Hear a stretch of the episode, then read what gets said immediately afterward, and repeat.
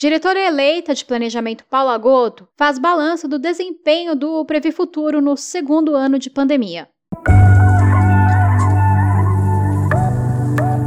Durante a live dos eleitos da Previ, realizada no dia 10 de novembro pelos canais do YouTube e Facebook associados Previ, a diretora eleita de Planejamento, Paula Goto, destacou os tipos de perfis de investimentos que os associados têm à disposição na hora de investir seus recursos, explicando ainda o conceito de risco-alvo, utilizado para balizar a escolha dos perfis. Nós temos no Previ Futuro dois conceitos que nós aplicamos.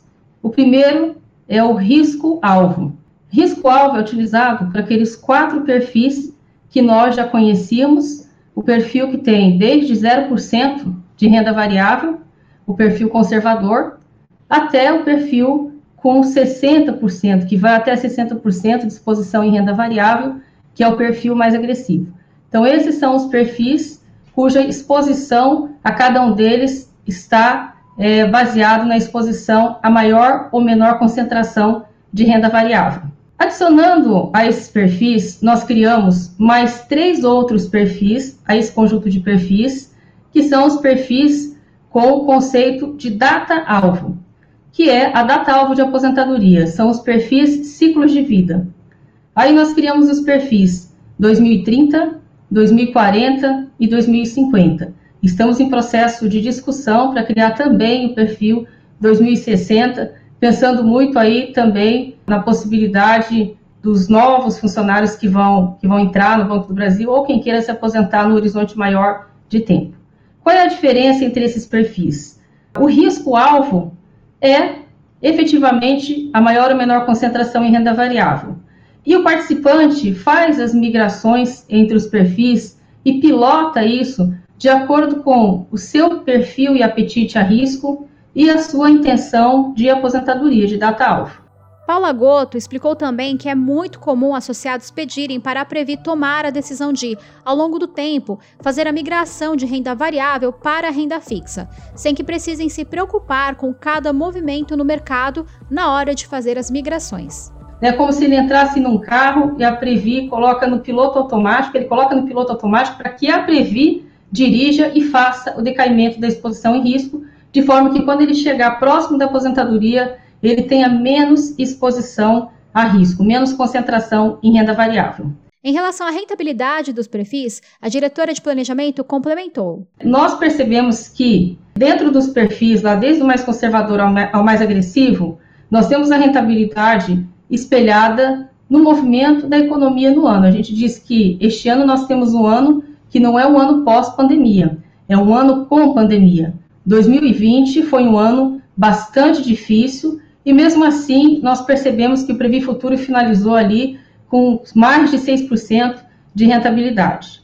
Nós iniciamos o ano, é, no primeiro trimestre, bastante machucados também, com é, segunda onda de Covid.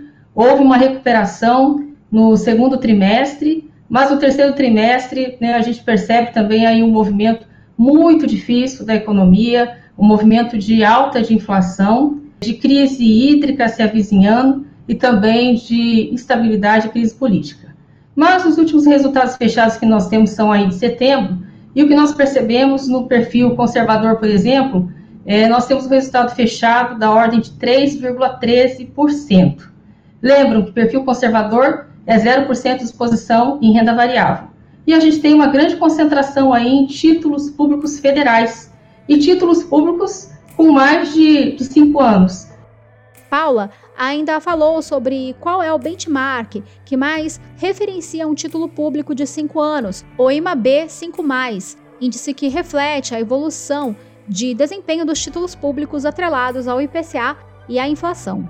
Se o nosso perfil conservador foi 3,13, a gente teve o IMAB 5+, com menos 6,63% no ano. Então, a gente percebe a resiliência dos nossos ativos e o nosso perfil conservador rentabilizando bem mais. No perfil agressivo, que tem até 60% de exposição em renda variável, para que a gente tenha um comparável de risco, nós temos uma rentabilidade negativa, setembro, no agressivo, de menos 2,12%. E como que caminhou a renda variável?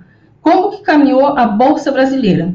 A gente tem aqui os índices bursáteis, o Ibovespa, caminhou com a rentabilidade negativa de 6,75%.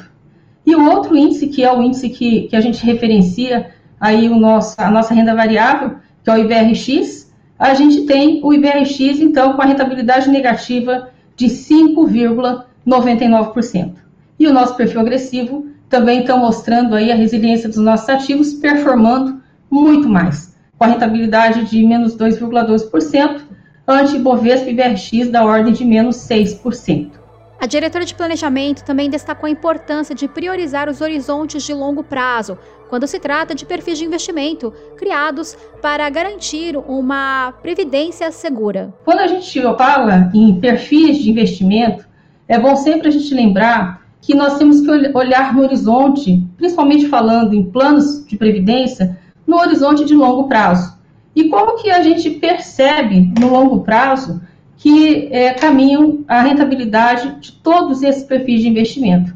Nós percebemos aqui, no horizonte de 60 meses, nós temos todos os perfis de investimento batendo acima do atuarial. Então, quando a gente olha no longuíssimo prazo, é, que é onde nós temos que mirar, nós percebemos mais ainda a resiliência dos ativos.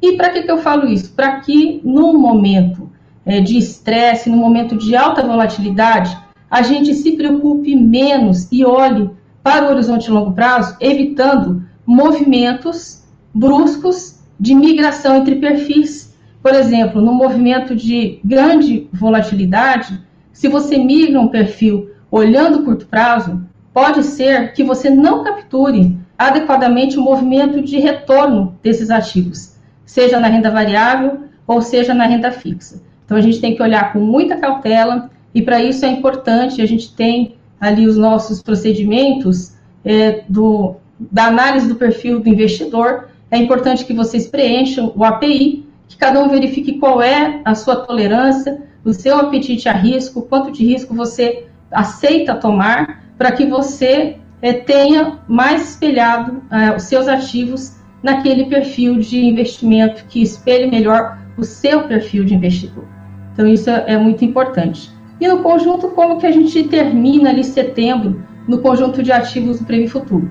A gente termina da casa de 22 bilhões, que representa o quinto maior plano de benefícios do Brasil. Então, um plano tão jovem e já o quinto maior plano de benefícios do Brasil. A live está disponível na íntegra nos nossos canais associados Previ, no YouTube e Facebook. No site Associados Previ, preparamos também uma nota onde você poderá encontrar uma lista com todas as perguntas dos associados respondidas pelos eleitos da Previ durante a transmissão. Até o próximo podcast, Associados Previ.